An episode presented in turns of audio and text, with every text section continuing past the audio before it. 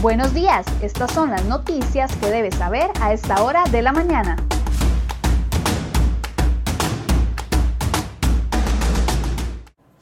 Hola, ¿qué tal? Muy buenos días. Gracias por acompañarnos en Serie Hoy Noticias. Vamos de inmediato con las informaciones que hemos preparado para ustedes el día de hoy en la portada de cereoy.com.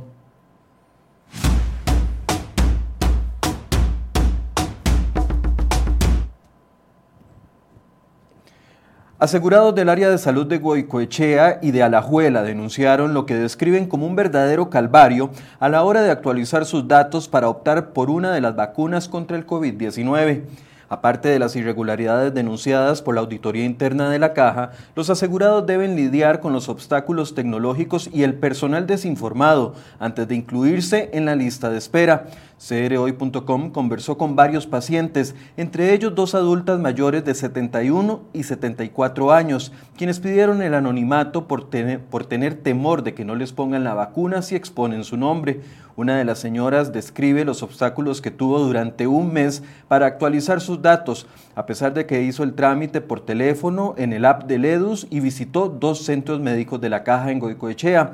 A pesar del calvario administrativo, se dio cuenta que los datos nunca se actualizaron. Como ella, otra asegurada dice que los datos no se actualizan en el app y que presentan problemas para cambiar datos o ingresar signos vitales. En la portada de cereoy.com le traemos los testimonios y la respuesta de la caja, que dice que aunque los datos no se actualicen, las poblaciones prioritarias recibirán la vacuna. La pregunta es, ¿llegará la caja antes que el COVID?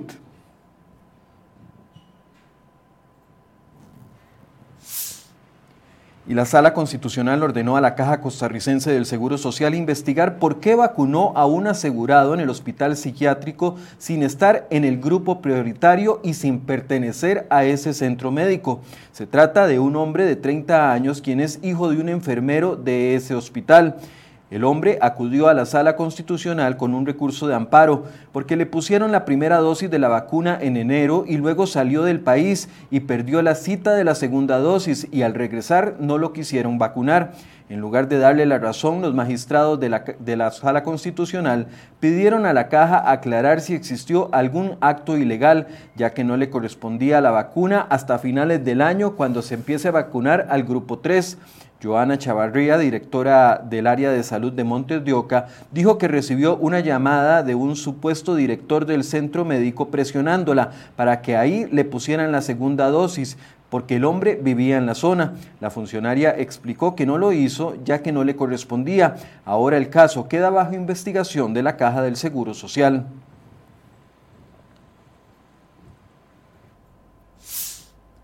Y atención a este tema, las inundaciones repentinas en carreteras se podrían repetir durante la época lluviosa en cuatro puntos claves del área metropolitana.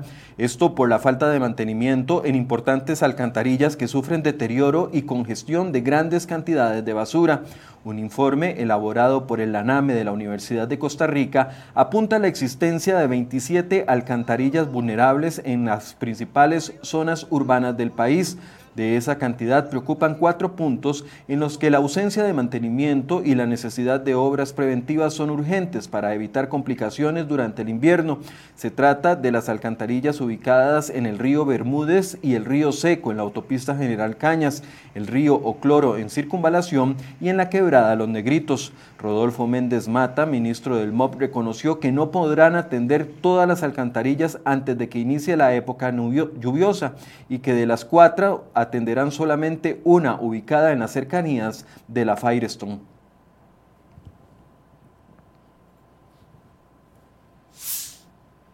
Y el viernes anterior Recope anunció que solicitará un nuevo aumento en el precio de las gasolinas de 8 y 6 colones y una reducción en el precio del diésel. En menos de cuatro meses los combustibles ya han aumentado en un 29%, pero Recope se lava las manos por estos incrementos. La refinadora patea la bola hasta la cancha de la Asamblea Legislativa Cuando se le consulta qué ha hecho para buscar una opción para bajar el costo de los combustibles, la empresa dice que está a la espera de que los diputados discutan el proyecto de ley de modernización que convertiría a Recope en Ecoena. La ley permitiría asumir un rol protagónico en la implementación de las políticas que busquen otras alternativas menos caras. Por ejemplo, se podría dar el paso a energías renovables como el gas natural, el hidrógeno y el gas licuado de petróleo.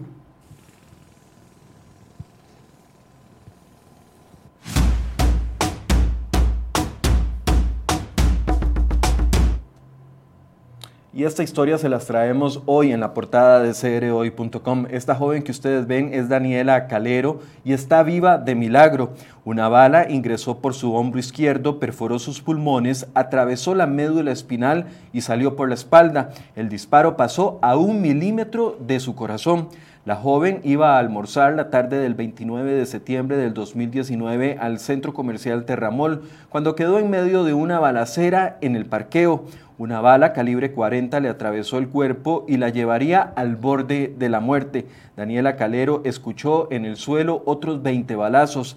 A la joven los médicos solo le daban 10 días de vida en la unidad de cuidados intensivos. Hoy la joven aprende de su nuevo estilo de vida desde una silla de ruedas y nos cuenta su historia y dice que perdona a los gatilleros. Puede encontrar esta impactante historia de vida en la portada de cereoy.com.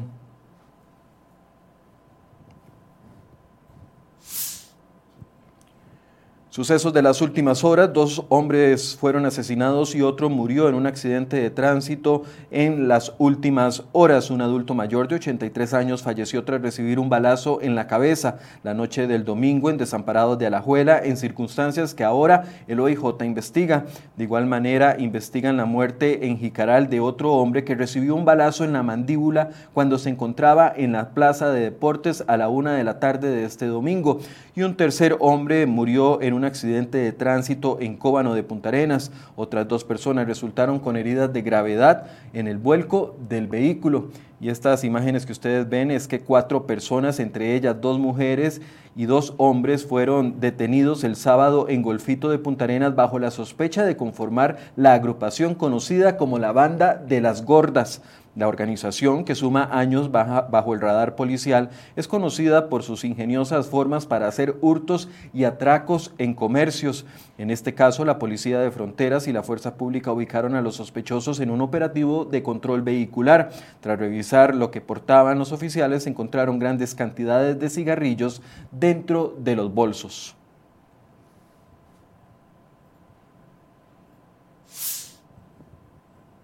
Y este lunes continúa la discusión de ley de empleo público en la Asamblea Legislativa. La iniciativa se encamina a la etapa final de las mociones de reiteración tras recibir un empujón de la semana anterior cuando tres diputados retiraron 43 mociones tras una negociación con el gobierno. El presidente Carlos Alvarado reclamó este domingo la posición de algunos diputados, incluyendo a las de su propio partido que han intentado boicotear el proyecto de ley. Se trata de la diputada Paola Vega y el diputado Welmer Ramos, quienes abogan por la exclusión de las universidades públicas del proyecto de ley. Este lunes varios grupos encabezados por Rescate Nacional se manifestarán en las afueras del Congreso a partir de las 8 de la mañana, así que si usted tiene que circular por esa zona es mejor que busque rutas alternas. Y el camino a las elecciones del 2022 toma fuerza esta semana con la inscripción de precandidaturas en el Partido Liberación Nacional y en la Unidad Social Cristiana. En el PLN, el diputado Roberto Thompson inscribirá su nombre este lunes tras pagar los 29 millones que le exige el partido para participar en la convención interna. El miércoles será el turno del expresidente José María Figueres y el excandidato presidencial en 2002, Rolando Araya Monge. Para el fin de semana quedarán las inscripciones del diputado Carlos Ricardo Benavides, el expresidente del INS Guillermo Constenla, el politólogo Claudio Alpizar y el militante Alcides López en las primarias del PLN se van a realizar el domingo 6 de junio en una votación abierta. El miércoles también inscribirá su precandidatura la ex vicepresidenta del gobierno de Abel Pacheco, Linet Saborío, por la Unidad Social Cristiana, mientras que Roberto Suñol abandonó la contienda por razones de salud.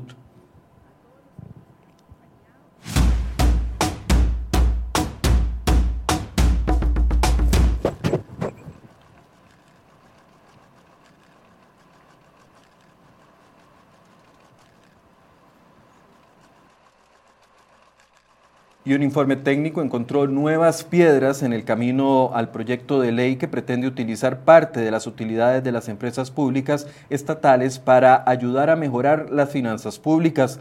La iniciativa fue presentada por el Poder Ejecutivo como parte de la negociación con el Fondo Monetario Internacional. El plan busca cobrarle hasta un 30% de las utilidades a 14 instituciones estatales por un periodo de cuatro años. El monto de los aportes de cada entidad los debe determinar el gobierno a través del Ministerio de Hacienda cada año. Así lo establece el proyecto de ley. Este es precisamente el inconveniente que encontró el Departamento de Servicios Técnicos de la Asamblea Legislativa.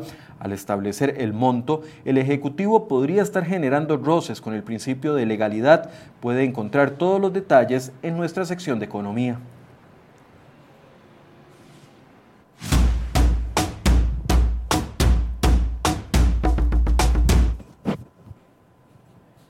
Cientos de manifestantes protestaron este domingo por la noche por la muerte de un ciudadano afrodescendiente a manos de la policía de Minneapolis en Estados Unidos.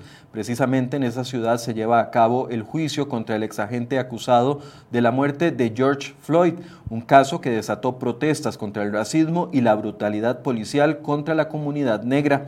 Varios centenares de personas se concentraron frente a la estación de policía y éstas le disparó gas lacrimógeno y granadas ensordecedoras, informó la agencia AFP. Según un comunicado oficial, los agentes ordenaron detener al conductor de un vehículo por una infracción de tránsito. Cuando descubrieron que tenía una orden de detención pendiente, intentaron arrestarlo. El joven de 20 años volvió a su vehículo y uno de los oficiales disparó su arma, alcanzando al conductor que murió en el mismo sitio.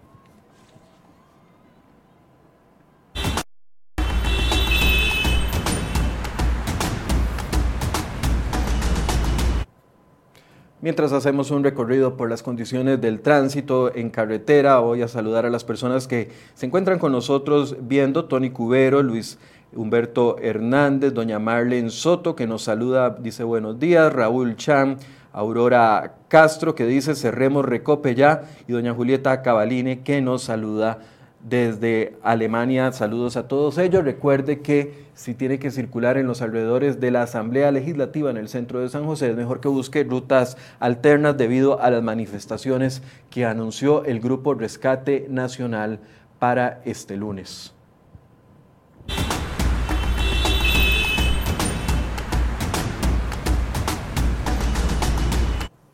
Al ser las 7.38 llegamos al final de este resumen de noticias. Los invito para que puedan ingresar a cereoy.com y leer las informaciones completas. Y a partir de las 8 de la mañana vamos a continuar una conversación que iniciamos la semana anterior con la analista política Fanny Ramírez, quien nos va a acompañar para ver el panorama de estos partidos políticos, los que se inscriben esta semana como Liberación Nacional y la Unidad Social Cristiana y las posibilidades que tienen otros partidos y partidos emergentes como el partido de Eli Feinsay o el partido que va a representar al exministro de Hacienda. Así que los invito para que se conecten con nosotros a partir de las 8 de la mañana y participen y hagamos esta entrevista juntos acá en Enfoques. Muy buenos días.